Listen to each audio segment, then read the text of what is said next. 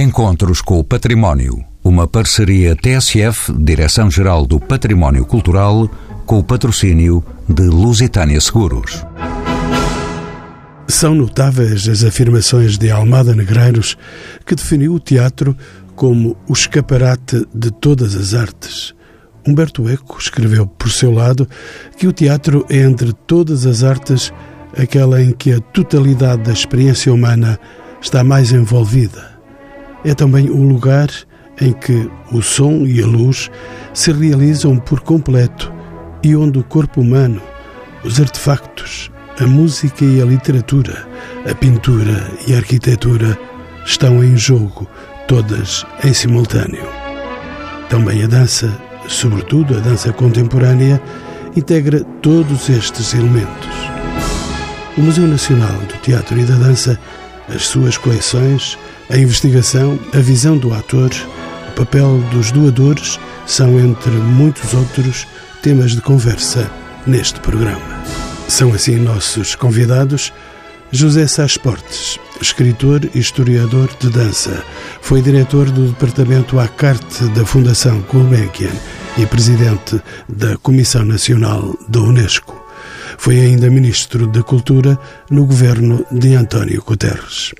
José Camões, doutorado em Estudos Artísticos, é investigador integrado do Centro de Estudos de Teatro da Faculdade de Letras da Universidade de Lisboa. Centra a sua atividade de investigação, sobretudo nos séculos XVI, XVII e XVIII. As suas áreas de investigação abrangem ainda a história do teatro, a crítica textual e as humanidades digitais. Rui Mendes, profundo conhecedor do meio teatral português, é doador do Museu Nacional do Teatro e da Dança. E José Alvarez, licenciado em Filosofia pela Clássica de Lisboa, é pós-graduado em Ciências Documentais e é o diretor do Museu Nacional do Teatro e da Dança, a quem começo por perguntar pela história deste museu.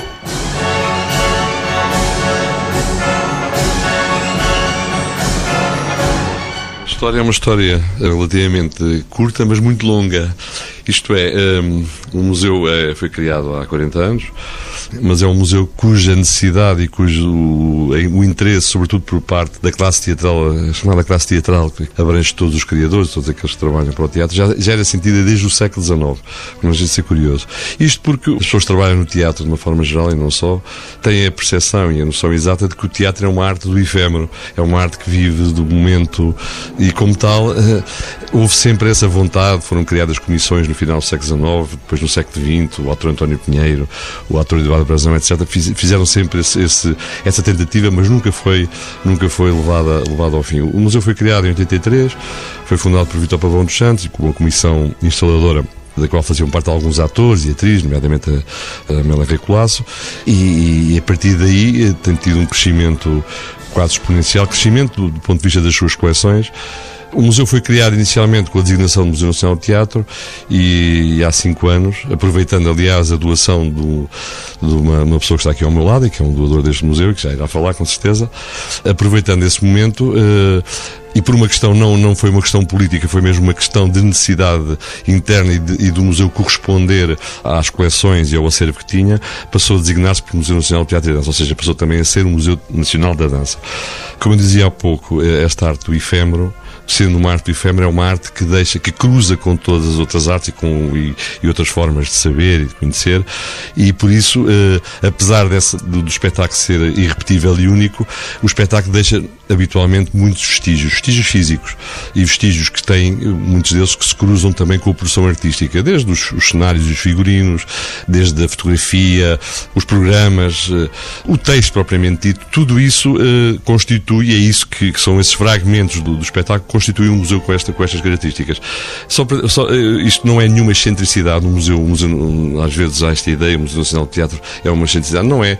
Uh, há museus de teatro ou há instituições dedicadas à conservação preservação deste património, que é vastíssimo e que, e que não para de, de, de, produzir, passa a expressão, há, há por este mundo fora, com outras designações, institutos, bibliotecas, as bibliotecas também, também têm essa, essa função de, de preservar o património e, e, portanto, aqui em Portugal entendemos chamar-lhe museu, uh, não deixa por isso também ter uma grande biblioteca de teatro e de dança e a, a sua missão, que, que, isso é que é fundamental, é efetivamente a preservação e a conservação do, do património do, de duas artes que por natureza são efêmeras. É isto, basicamente, que, que eu te posso dizer para já.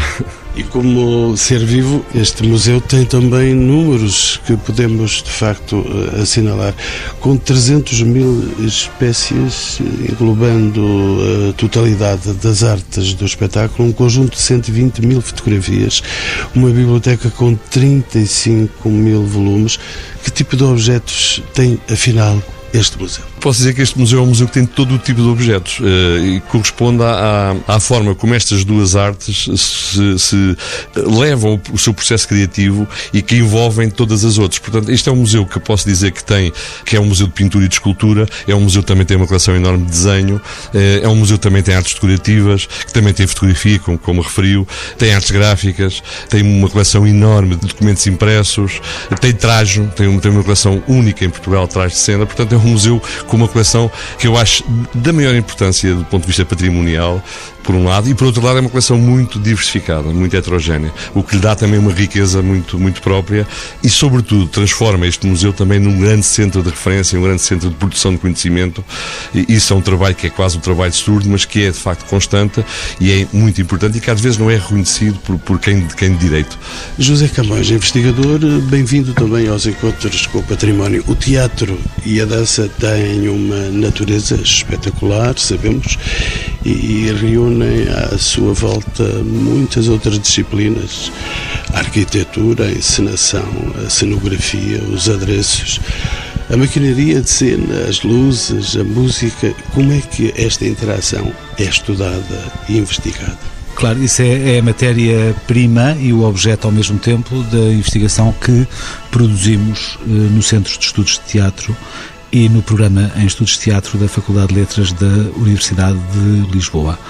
Claro que normalmente são investigações, quando há essa dimensão pluridisciplinar, são investigações que congregam eh, investigadores provenientes de, dessas variadas áreas, mas não implica que seja só a investigação coletiva que seja levada a cabo. As investigações individuais eh, surgem nos contextos de produção de conhecimento que é promovido no nosso centro e na nossa faculdade e conta, obviamente, com os espólios e os acervos que estão dispersos por variadíssimas uh, instituições, a mais importante delas sendo, uh, obviamente, Museu Nacional do Teatro e da Dança.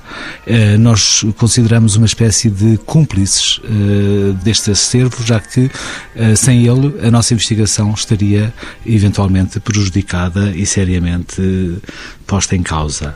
José Sasporte, o escritor e historiador, bem-vindo também aos encontros com o património. O Museu Nacional do Teatro e da Dança, onde estamos a gravar este programa, detém, como já vimos, um espólio enorme, mas possivelmente desconhecido do público. O que é que se cruza este mundo do museu, do teatro e da dança com o mundo contemporâneo? Com o mundo das eh, inovações tecnológicas e da vertiginosa comunicação. Como é que tudo isso acontece? Eu creio que, que, o museu está, está preparado para entrar nessa chamada era digital e transmitir também através de, de fichas, de, de, elencos publicados na internet, etc., todo, todos esses aspectos. Mas um museu deste tamanho é sobretudo um museu sobre o qual se deve trabalhar in loco. É aqui que se deve vir procurar e descobrir coisas que não estavam ainda vistas, ou que não estavam catalogadas, ou que não estavam até catalogadas estariam, mas que não estavam ainda relacionadas com o objeto da, da investigação que cada uma, cada uma das pessoas que vem aqui pode estar a fazer. Este museu tem uma importância suplementar, é que com o tempo foram criadas nas universidades estudos de teatro estudos de dança. E, portanto, este museu alimenta também a investigação que se possa fazer, alimenta, alimenta os estudantes e alimenta os professores que, nessa investigação que possam fazer sobre estas matérias. A dança é sempre um pouco mais prejudicada porque chega mais tarde a este tipo de, de, de formação, mas aqui o museu tem, tem, por exemplo, os figurinos do que foi o bailado Gulbenkian e, e outras coisas desse tipo, que são elementos para contar a história do que foi. O teatro e ainda mais a dança vive da sua história. É esta questão do efêmero que é muito evidente, mas é sobretudo porque a transmissão se faz quase oralmente, mais ainda do que no teatro em que há sempre um texto e um resto, e essa oralidade é registada nos documentos vários que acontecem e que estão aqui conservados, desde as revistas a outros documentos eh, parciais, cartas ou, ou outras indicações que permitem a quem vem investigar contar essa história. E contar essa história é fundamental para continuá-la. Sem, sem, o passado não existe nem presente nem futuro. Rui Mendes, um dos mais notáveis atores portugueses da atualidade, bem-vindo também aos encontros com o património. Como é que o ator Rui Mendes vê o museu? Reconhece-se nele? já começo a reconhecer-me um pouco nele, porque já estou um bocadinho na história. Não, mas já sou eu aqui, portanto, do, do efêmero, do espetáculo. O espetáculo nasce e morre todas as noites, ou todas as tardes, quando é matiné. E não há dois espetáculos iguais. Como não penso que não há, estou a falar de teatro, mas penso que na dança também não, não há dois espetáculos de dança perfeitamente iguais. É feito por pessoas humanas que têm a sua criatividade e a sua, as suas características que vão evoluindo de dia para dia. O que é que pode ser interessante ficar disso? Para já do, do, dos textos, das fotografias, dos cartazes, dos programas, das críticas, fala-se muito pouco de críticas hoje, hoje em dia, infelizmente há muito pouca crítica de teatro na, nos nossos meios de comunicação. Quase que desapareceu? Eu penso que sim, eu penso que sim, eu, eu procuro e não encontro. e faz falta faz-me faz muita falta. E, e faz falta para uma coisa como este museu também. O estudo das críticas, cada uma em sua época, teria sido extremamente importante. Aliás, estou a falar aqui ao pé de um, de um ex-crítico durante algum tempo, o Zé Portes, que passou pela importância disso. Eu, desde o princípio, desde a inauguração do, do museu, que me interessei muito, era amigo do, do Vitor André, Pavão dos Santos, e, mas não, é, não, foi, não foi por isso, e sou muito amigo agora do, do José Carlos Alvarez. Já dei muitas coisas para este museu, já dei alguns livros, já dei algumas fotografias, já dei a história de algumas companhias por onde passei. Dei até porque não tinha lugar em casa para, para guardar tudo. Mas isso é verdade, é um facto, às tantas. E convido daqui os meus colegas, a, quando tiverem problemas de espaço em casa, o sítio melhor para, para guardar as suas recordações de teatro é no Museu do Teatro e da Dança. É um problema deste espaço. É um problema, é um grande problema. Não ter espaço. É um grande problema, porque o, o como o Rui disse, não só são o, o, todo, todos aqueles, todos os criadores destas duas artes que vão acumulando em, em casa um, eh, um, pouco da sua história e do, da sua carreira artística uh, e vão, vão guardando todos esses, esses elementos, como também a, a, a, produção do teatro e da dança é constante e, e constantemente uh, o teatro e a dança deixam, deixam vestígios, deixam, deixam estes tais fragmentos que há pouco falei e que uh, o museu tem, uh, por missão e por obrigação, continuar a, a recolhê-los, organizá-los, a estudá-los, a, a, permitir que eles façam parte de, deste, deste acervo. Nesse sentido, o, o museu foi criado com uma dimensão que hoje já não corresponde, de facto, à dimensão do acervo, nem à dimensão em termos de qualidade, nem em termos de quantidade. E do que existe, daquilo que está aqui por dentro desta casa, como é que está organizada esta casa, as coleções do museu? O que é que esteve na base desta organização? Bom, isso, isso, dava pano para mangas, mas uh, a base tem a ver, sobretudo, com o suporte de, de, do tipo de peças que, que, que entram. Esquecia-me de dizer que estou a falar com o diretor deste museu, José Alvarez tem por base, por um lado, o tipo de, de, de, peças, mas tem por base, sobretudo, a relação que tiveram com determinado espetáculo ou com determinado criador ou ator. Ou seja, este museu tem uma característica muito, muito particular também, não é, não é única, uh, nem sequer dos museus portugueses, que é, uh, vive sobretudo de doações. Uh, o museu faz aquisições anuais, mas sobretudo são as doações que têm enriquecido o seu espólio. E as doações é também um princípio básico na organização do, do, do, do seu acervo, que as doações doações fiquem sempre. É uma lei da arquivística, no fundo, e da museologia também. As doações fiquem identificadas como tal, ou seja, eu sei que daqui a 40 anos, e o Rui Mendes falou há pouco, ele é um grande doador do museu já há muitos anos, não é, não é de agora, e não são só coisas que não tinha espaço, são coisas que ele achou que era importante, é importante o museu ter e organizar. Eu sei que daqui a 30 ou 40, 50 anos, isso é fundamental. Quando eu quiser recuperar aquilo que foi a memória de uma determinada época, eu posso ter acesso a todo o conjunto conjunto de coisas que o Rui Mendes não só doou, mas também em que participou em que, em que e é desse, com essa base e com esse espírito que, que as coisas são organizadas. Deixe-me só terminar para dizer o seguinte. Obviamente, há pouco falou das tecnologias de comunicação, de informação. É óbvio que nos últimos anos eh, as tecnologias, eh, as novas tecnologias permitiram a organização deste acervo de uma forma muito mais lógica e coerente e, sobretudo, permitiram uma coisa que hoje é eh, uma parte substancial do nosso acervo já está informatizado, digitalizado também, com a possibilidade de acesso à imagem, e isso permite que depois, internamente, nós possamos rapidamente fazer relações entre as diferentes peças que o museu tem e, saber também a sua origem, a sua natureza e a importância ou não que tiveram para terminar, só, só dizer uma coisa em relação aos críticos, voltando à história dos críticos.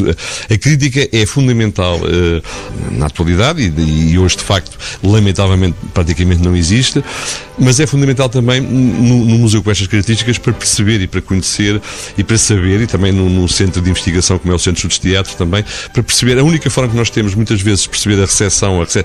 o, o, acolhimento, a forma como o espetáculo foi, teve de, de, por parte do público, é através da crítica, não há outra. A não ser que haja fé de inferno, mas não há outra outra. Isso é, é, da maior importância. E hoje, de facto, praticamente não existe, o que é, que é pena. José Sás Portes está-me a pedir a palavra? Sim, exatamente porque esta questão da crítica, quando eu fazia crítica, já lá vão, já não, não digo quantas décadas, a verdade é que os Mas jornais, também pode dizer. A verdade é que os jornais, os jornais publicavam no dia seguinte, os jornais todos, no dia seguinte ao espetáculo aparecia uma crítica.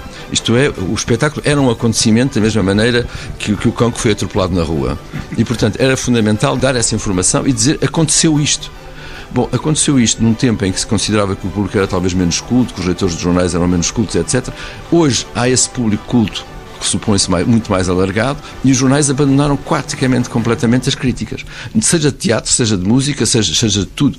Isso é realmente uma falta enorme, não só a este nível histórico como referência sucessiva, mas no dia a dia, no contacto. Não é que os críticos tenham razão, e parte vezes até a história diz que não tiveram, mas registaram o acontecimento. E esse registro do acontecimento é fundamental no presente, isto é, para a relação com o público que vai ou não vai ao espetáculo, e depois para a construção de uma história a partir daí. Uma observação naturalmente bem trazida para este momento e para estes tempos que vivemos de grandes comunicações e de pouca comunicação.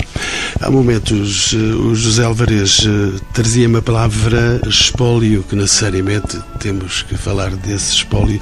José Camões eh, é investigador do teatro dos séculos XVI, XVII e XVIII o espólio deste museu tem uma coleção de cartazes com cerca de 1.500 exemplares, 10.000 exemplares de programas, 3.500 postais, o que eu sei, e muitos teatros de papel. É uma espécie de história ilustrada da evolução da própria sociedade.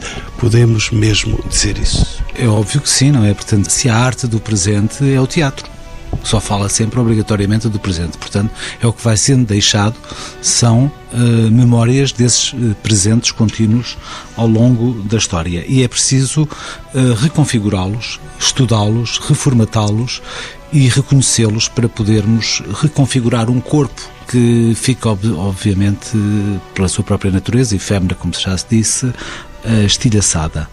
No entanto, há mecanismos e há dispositivos que ajudam a essa congregação. A investigação que levamos a cabo, muitas vezes, terminam na elaboração e na defesa de teses na, na Faculdade de Letras, por exemplo, na Letras e não só, na motricidade humana, na, em, em, todas elas, de teses de mestrado, de doutoramento, que têm como objeto de estudo o teatro para voltar um pouco atrás no que se dizia aqui na conversa, neste momento está em elaboração uma, uma tese sobre a crítica.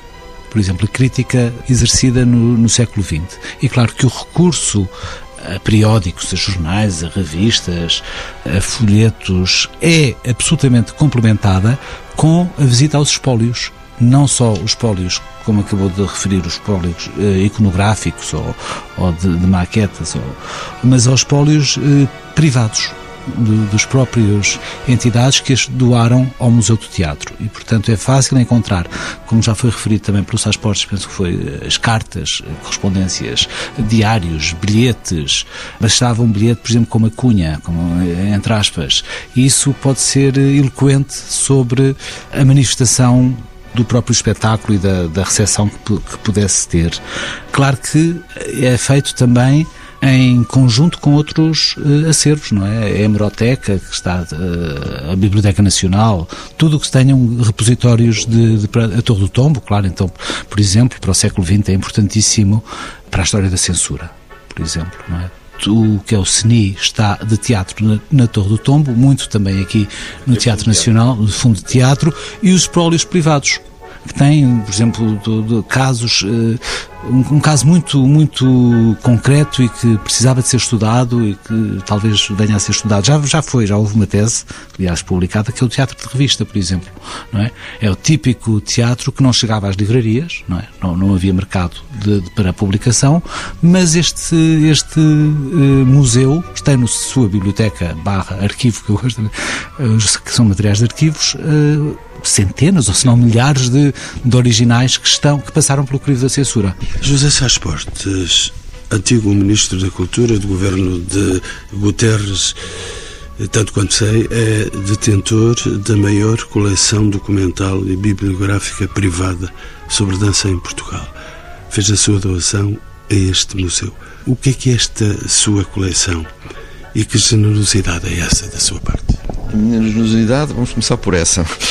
Porque quando eu comecei nestas coisas, a interessar-me pela dança, tinha aí 20, menos de 20 anos, pude interessar-me por isso porque havia duas bibliotecas estrangeiras em Lisboa tinha uma coleção de livros de dança impressionantes que não existiam sequer nas livrarias aqui, que era a biblioteca do Instituto Britânico, do British Council, e a biblioteca da Embaixada Americana. Muitas pessoas esquecem-se, mas a Embaixada Americana tinha uma grande livraria eh, na parte de baixo do... uma biblioteca, aliás, na parte de baixo da Embaixada havia uma grande biblioteca com, com imensa informação e, sobretudo, informação muito moderna sobre as coisas de dança. Essas duas bibliotecas eu não teria começado.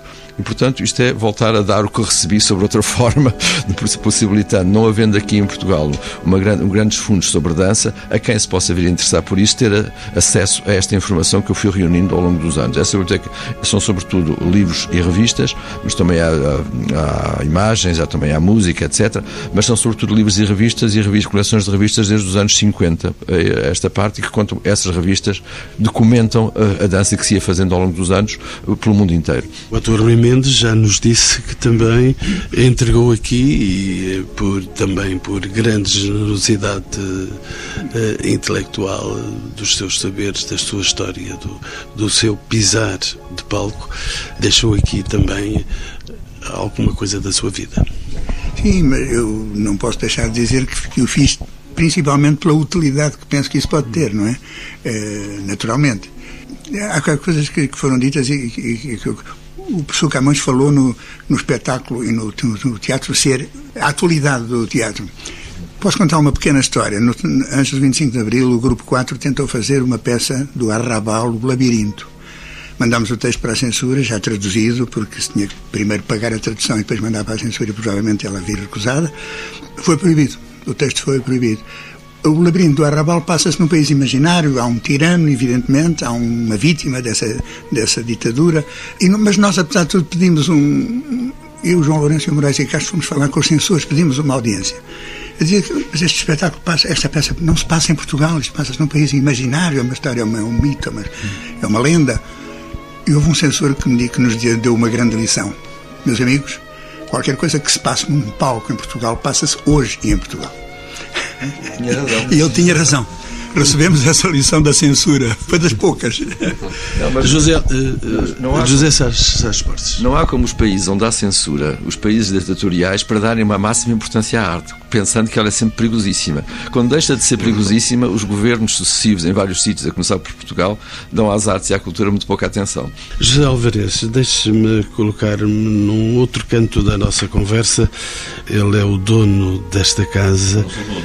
Não, é, é administrador de desta casa, mas também seria uma boa propriedade isto. Deixa-me só dizer, eu, eu, eu, assumo isto até às últimas consequências. Eu estou aqui apenas de passagem como um diretor, nada mais o, o aquilo que eu luto é que esta casa, é, ou seja, este museu, esse sim dure muitos anos, eh, perdure e, cresça, e, cresça. e cresça. Isto, é, isto é, é, é de facto é, é um, meu grande desejo. Agora, não sou dono de coisa nenhuma, não tenho, estou unicamente de passagem. E a pergunta natural, a que temas é que se dedica então esta casa e o que é que privilegia? É difícil. Isto é, isto é muito curioso, é uma pergunta muito curiosa. O que é que se privilegia? Quando nós recebemos doações ou, ou quando vamos a um leilão, seja em que circunstâncias for, uh, e vamos avaliar ou, ou, perceber o que, é que, o que é que está ali e que, que, o que é que interessa ou não ao museu, é tudo sempre muito subjetivo. Há pouco o professor Camões uh, deu um exemplo muito curioso do cartão, um simples cartão com uma cunha, por exemplo, pode dar indicação sobre uma série de, de, de sucessões históricas e, e, e de uma determinada época e é um simples cartão apenas com uma cunha. Isso é verdade. Então este museu, isso sente-se como provavelmente uh, dificilmente uh, qualquer outro museu. É difícil perceber uh, muitas vezes o que é que é mais importante ou menos importante. Pode ser tão importante, desse, eu estou a falar apenas do ponto de vista documental e informativo, não do ponto de vista artístico ou patrimonial no sentido mais lato. Pode ser aqui tão importante um quadro do Columbano, eu estou a dar um exemplo concreto, tão importante um quadro do Columbano como, por exemplo, um bilhete de teatro para o Coliseu do, do, de março de 1894, por exemplo. São, são, são dois objetos completamente distintos, têm um valor patrimonial completamente diferente, mas aqui para um museu e para, para a construção deste, deste conhecimento, deste, deste saber que, que o museu pretende também construir, não é só preservar, é também construir isso. E há pouco foi dito aqui uma coisa que eu acho muito importante: estão aqui dois doadores, e, e é nessa perspectiva que, que também que eles doam as peças aqui ao museu, é que não só sejam conservadas e preservadas, que é a missão de qualquer museu em qualquer parte do mundo, mas também que elas possam ser utilizadas, possam ser, que haja um, uma capacidade por parte do museu de as difundir, de as pôr ao serviço, seja do que for. Ou seja, isto é que é verdadeiramente um serviço público nesse sentido. E, e isto é, é o maior respeito que o museu pode ter pelos doadores e, pela, e pelas peças que são doadas é precisamente conservá-las, mas também permitir que elas possam ter alguma, alguma utilidade futura. Este museu também tem uma coisa muito curiosa, como muitos outros também têm, nomeadamente os museus de arte contemporânea, mas aqui também com mais, provavelmente com mais força ainda. Fala-se, há muita coisa escrita sobre, sobretudo, por exemplo, os nossos colegas franceses, sobre a chamada aura do património, a aura do objeto de arte.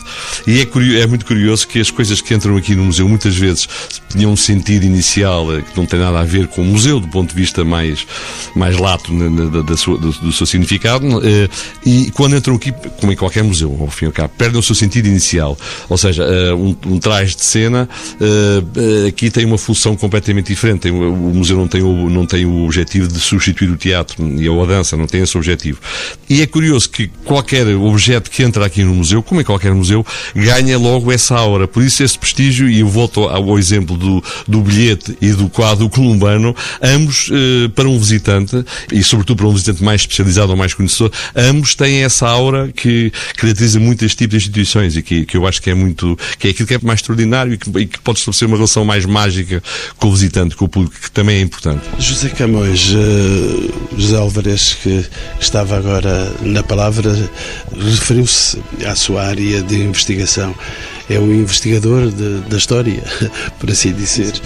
Qual é que é o papel da investigação científica no estudo e na organização das coleções museológicas e, em particular, no teatro? Como eu comecei por dizer nesta, uh, nestas intervenções, nesta conversa, uh, nós somos cúmplices justamente uh, dos acervos museológicos, cúmplices e, parte interessada e se calhar muitas vezes até interesseira. Não no, no aspecto negativo que, que, a palavra possa ter, mas no aspecto de que nos valemos deles para produzirmos a nossa investigação e assim poder chegar à produção de conhecimento e ao mesmo tempo também divulgá-lo.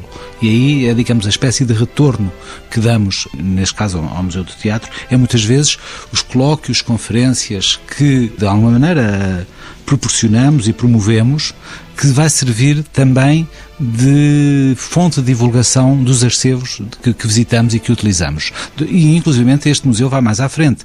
Nós, quando estabelecemos parcerias, mesmo informais, com o Museu do Teatro e, e da Dança, também, às vezes, não é só os espólios que aqui se conservam, o acervo que está mantido, é as próprias instalações que servem de motor para a divulgação do conhecimento. Estou a pensar no ano passado fizemos um colóquio sobre Alfredo Cortês, por exemplo, Alfredo Cortês, com a família do próprio, com o Centro de Estudos de Teatro, com o Museu de Teatro e outras entidades que se juntaram, promovemos um colóquio, uma pequena jornada que teve participação importante se divulgaram uh, aspectos novos da obra de Alfredo Cortês. Por exemplo, eu, na parte que me toca, estava com os alunos a estudar uh, o texto Oiro, o Alfredo Cortes, tinham sido encontrados vários testemunhos, todos um bocadinho diferentes, ou seja, várias cópias do texto, todas ligeiramente diferentes, umas até com as anotações de António Pinheiro para a cena, estava tudo muito bem desenhadinho e, e todo muito concretamente, cena a cena, o, desenho do palco e a movimentação dos atores no palco e de repente, aqui no Museu Teatro, há um exemplo, uma outra cópia, penso que ainda não está muito com grande certeza de quem pertencerá à cópia ou de como é que, quem é originariamente o dono da cópia, mas deve andar à volta do Érico Lisboa, Lucília Simões por aí, porque eram os primeiros que iam fazer a peça e por alguma razão não, não, não a fizeram. Portanto, é sempre um revisitar constante, ou seja, as coisas nunca se esgotam no momento em que se faz. José Álvares. Muito breve. É, é, esta, esta cumplicidade, esta é mútua, ou seja, é, é, tão importante para os centros de teatro existir uma instituição como esta que disponibiliza o seu acervo e as suas coleções para o estudo de investigação, como é da maior importância a existência do Centro de Estudos de Teatro, para uh, nós trabalhamos no museu perceber, muitas vezes percebemos e, e, podemos melhor até organizar essas coleções. Eu ainda há pouco dei um exemplo, o professor Camões organizou um, um colóquio há duas semanas, que eu, que, que eu dei-lhes parabéns porque foi um colóquio absolutamente brilhante sobre a censura em Portugal no século XIX. Eu assisti ao colóquio, participei no colóquio no princípio ao fim e quando regressei ao museu tinha já uma, uma visão diferente ou uma ideia diferente, ou seja, é, adquiri conhecimento que me permitiu ter também uma forma diferente organizar algumas coleções, uh, isso é, é, da maior importância. Também José Sá Portes, uh, querer dizer? Há pouco, há pouco, quis eh, fazer do José Álvares dono do museu, na realidade ele, ele recusou. Eu não me importava. Recuso, eu não me importava. Eu não me importava. tão, rico, não, tão rico que é. é o museu é, todo, é, é, é nosso. É, é, e, e, encontrar o seu património, claro. claro o museu, sobretudo, é de quem o frequenta. O exemplo que deu o José Camões, o museu é de quem o frequenta e de quem o utiliza e deve ser enriquecido continuamente porque as pistas de investigação, as pistas de informação são contínuas e, e mudam continuamente e propõem, ao, quando resultam depois em colóquios, teses ou publicações, novas visões sobre o que foi o nosso passado e essas visões são indispensáveis. Este museu é um museu que está acanhado, apertado nas suas instalações, precisa imediatamente de ser expandido e ter, ter novos espaços para continuar a funcionar. Isto é, nós os que somos os proprietários, nós os que o frequentamos ou os que somos doadores, etc., queremos que este museu cresça. Não, é, não é uma vontade nossa, é que ele já não cabe aqui já não cabe aqui e o património enriquece todos os dias e é preciso que este museu encontre espaços novos para melhor servir. E esta é a notícia que nós eh, queremos fazer passar e tudo que se passa, passa na TSF. Rui Mendes, de novo em cena na pele de ator. Os trajes de cena eh, que têm também lugar nas coleções deste museu são a verdadeira pele do ator? Não diria que são a verdadeira pele do ator. Há uma. Há uma... Cita-se muitas vezes uma afirmação solta não contextualizado do Stanislavski que dizia quando o ator encontra os sapatos está feita a personagem. Não é verdade. E o Stanislavski disse isso. É uma, é uma, é uma afirmação fora do todo o contexto que tem que ser analisada de outra maneira. Mas em todo caso tem, tem alguma, tem alguma piada, tem alguma, tem alguma verdade. Eh, o ator precisa de tudo para vestir o seu papel. E os sapatos, e o fato, e a camisa, o chapéu, as luvas, as canetas, as, os anéis, tudo, tudo, tudo, isso faz falta e tudo, tudo isso é, é importante. Rui Mendes, deixe-me confrontá-lo ainda com estas afirmações sobre o papel de, do ator e sobre a pele do ator. A representação teatral é sempre renovada é sempre única, variando de representação para representação, de intérprete para intérprete, de público para público. Que fenómeno é esse? É o fenómeno da, da representação. O, o, ator tem que, entre muitas coisas que tem que fazer em cena, tem que lutar contra a mecanização, a automatização do seu trabalho. O ator tem que descobrir todos os dias como se fosse a primeira vez que está a fazer aquele texto ou aquela peça. E isso é difícil, mas consegue-se. Estamos já a caminhar para o final do programa e José Alvarez deixe-me ainda interrogá-lo quais são as peças ou as coleções mais significativas deste museu. É, é muito difícil, é, é, é impossível. Fica para, fica para um outro programa. Mas eu podia assim muito rapidamente. Sim, porque isto é do teatro e da dança, é muita coisa. E sem o risco de não, não, me esquecer de muitas coisas, mas há coisas que de facto são marcantes aqui. Eu começava logo pelo núcleo do Almada Negreiros. O Almada Negreiros foi um homem que, que teve um trabalho notável e ele junta aqui as duas artes. Ele, ele trabalhou para o teatro, foi, foi bailarino, foi desenhador, foi cenógrafo, foi figurista, fez tudo. Digamos, fez tudo, foi, foi, foi dramaturgo. Começava pelo núcleo do Almada Negreiros, começava por outra, outros espólios que são da maior importância, desde a Companhia Clássica Alves Monteiro, que foi um dos primeiros que integrou o museu, até mais recentes, como o do Rui Mendes, o ator Carlos Santos, os José Portos estão aqui comigo. Por exemplo, coisas tão curiosas como a única participação que a Paula Rega, a pintora Paula Rega teve para, para o palco. Todos esses trajes originais estão aqui no museu, faziam parte do Ballet Gulbenkian. Foi um ballet que ela desenhou para, para, para o Ballet Gulbenkian, que já não existe. Eu, eu, enfim, eh, não, é impossível, de facto, eu dei aqui apenas três ou quatro exemplos, não esquecendo ainda que estão aqui coleções que, eh, que têm uma enorme importância, eh, até simbólica, não, que, que, do ponto de vista do teatro e da dança, muito menos, mas eu estou-me a lembrar, por exemplo, da, da, o Museu guarda o acervo e o espólio artístico da, da Amália, está neste, neste, museu tudo o que tem a ver com a carreira artística da Amália, mas é, é, impossível, eu já, já, já referi isso no início, tendo em conta a variedade e, sobretudo, a dimensão da, da, do, do, acervo, todos os dias nós somos surpreendidos, eu digo mesmo, quase diariamente somos surpreendidos com doações que, nas quais uh, vêm peças que são, são absolutamente fantásticas. Dou-lhe um exemplo para terminar.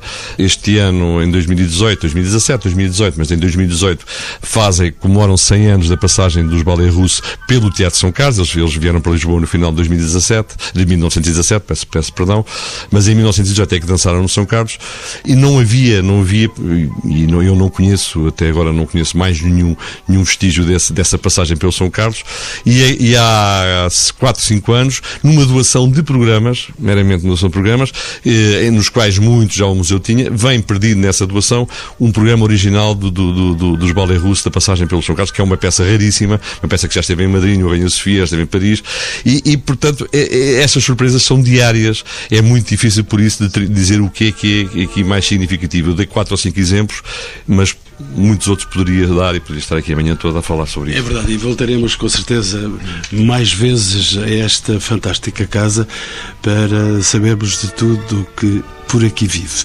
Eh, e agora, só eh, mais uma pergunta para os meus eh, ilustres quatro convidados. E a pergunta é justamente esta: se é importante a relação deste Museu do Teatro e da Dança com os criadores artísticos. Como é que se estabelece esta relação? E começo por si, eh, Rui Mendes, o ator das minhas predileções, permita-me a confissão, é importante, de facto, esta relação entre o teatro, a dança, aqui reunidos eh, com os criadores artísticos. Como é que se faz, de facto, essa relação? faz, faz caminhando, faz fazendo. Andar faz caminho, é isso. Exatamente. Eu acho que é muito importante, não, uh, sobretudo, uh, reter as coisas, ficar a memória de tudo o que se fez, do trabalho que se fez, dos trabalhos que se fizeram, do caminho que se fez. É sempre necessário, não só para o prolongar, não só para o continuar, não só para o alterar, não só para, para, para sim, ganhar aí inspiração para, para ir para a frente.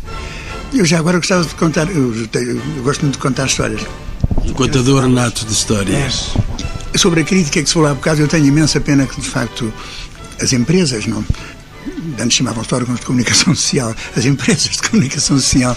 Não são mais empresas. Mais, são mais empresas. Não deem um bocadinho mais de atenção a isso. Porque a crítica de teatro não só é um guia, pode ser e deve ser um guia para o espectador que provavelmente está interessado em ver aquele espetáculo. Como vou contar uma pequenina história de uma crítica de teatro que não foi uma foi uma muito muito séria crítica de teatro. Rui tem que ser muito breve. Chamada Maria Helena da Mesquita que uma vez houve um espetáculo em que houve um ator que teve em cena um percalço e esqueceu-se do papel, andou para trás, andou para a frente e toda a gente deu por isso. As pessoas acabaram por bater palmas. Eh, e nas críticas no dia seguinte, que as críticas eram muitas vezes no dia seguinte, às vezes a gente esperava até às 5 da manhã para ler a crítica do, do século ou do Diário de Notícias, falaram disso. E perguntaram-lhe ela, porquê que Maria Helena, porquê é que não falou naquele acidente que aconteceu? Eu não estou a escrever para quem viu a peça ontem, eu estou a escrever para quem vai ler daqui a 30 ou 40 anos. Isto é, é um exemplo. Uma esperança. José Sá Esportes, Uh, o que é que me diz uh, o escritor e o historiador da dança e o antigo ministro da Cultura do governo de António Guterres? O que é que me diz também, em síntese?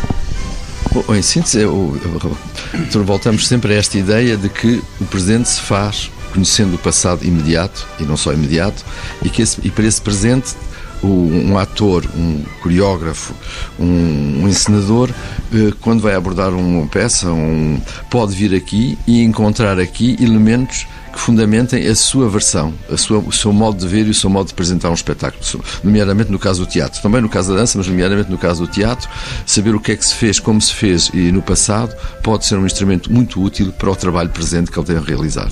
A mesma questão para José Camões, ele é um investigador de História e do Teatro, da crítica textual e das humanidades digitais. Isto é uma novidade mesmo. Não, eh, aqui já se falou aqui de humanidades digitais, sobretudo na parte tecnológica, que o museu já também uh, está a dar passos e, e com a disponibilização uh, na internet de, de, de, algum do seu acervo iconográfico. Uh, sobretudo uh, fotografias, etc. Mas, uh, mais uma vez, chamar a atenção para, para a importância da preservação e divulgação do património. E é, e é um dos digamos, das missões do, dos museus, sobretudo quando têm ao mesmo tempo um arquivo e biblioteca, como é o caso deste, e que fornece eh, todos os materiais, é um repositório de, de, materiais para a investigação. E essa missão é também destes encontros com o património. Por fim, a opinião do anfitrião desta casa, já que me diz que não é o dono, desta casa dupla, da dança e do teatro, José Alvarez. Eh, entretanto, tenho aqui uma ultíssima intervenção de José Sá Postes que me quer ainda dizer antes que nós fechemos a loja. Não, é no sentido de que nós estamos aqui assim a falar de investigação e de, de pessoas que trabalham sobre isto de uma maneira muito aturada, muito concentrada, etc, etc. Mas o museu está aberto ao público. O público em geral vem aqui, vem aqui ver e vem aqui trabalhar e vem aqui inteirar-se do que foi o teatro em Portugal. Aqui para o Lumiar. Aqui para o Lumiar. E vem-se iluminar.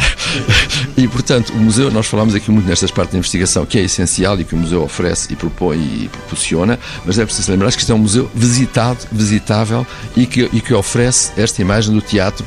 Quer dizer, cada visitante que vem aqui torna vivo o que, os, as peças que estão no museu. Isto é, como se o espetáculo recomeçasse. E tem aqui um anfitrião que se chama José Álvares concordo com tudo aquilo que foi dito em relação à, à relação com os criadores, é, é, fundamental e é isso que eu, que eu procuro, procuro privilegiar. Uh, o, o, teatro e a dança são duas artes em, permanentemente uh, vivas, são duas artes vivas e nesse sentido, portanto, essa uh, é fundamental que se estabeleça essa, essa, relação. Já muito foi dito sobre isso.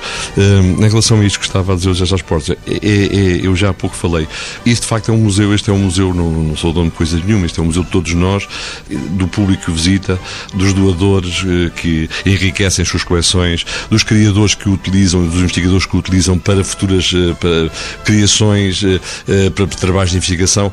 É, é, de facto uma instituição pública e é mesmo, ele depende, é, um é museu que depende do Ministério da Cultura, portanto, é, uma, é nesse sentido, é o mais público possível. Ele está aberto ao público, o público e os visitantes são fundamentais para que o museu seja também uma entidade viva, a biblioteca também está aberta ao público, mas o trabalho mais importante que se faz aqui, de facto, é aquilo que eu há pouco disse, que é o trabalho de, de conservação, de preservação de uma memória, podê-la difundir depois tratada de uma memória que, de uma arte ou duas artes que são efêmeras por natureza. Isso é, isso é o mais importante, acho eu. Encontros com o Património. Uma parceria TSF, Direção-Geral do Património Cultural, com o patrocínio de Lusitânia Seguros.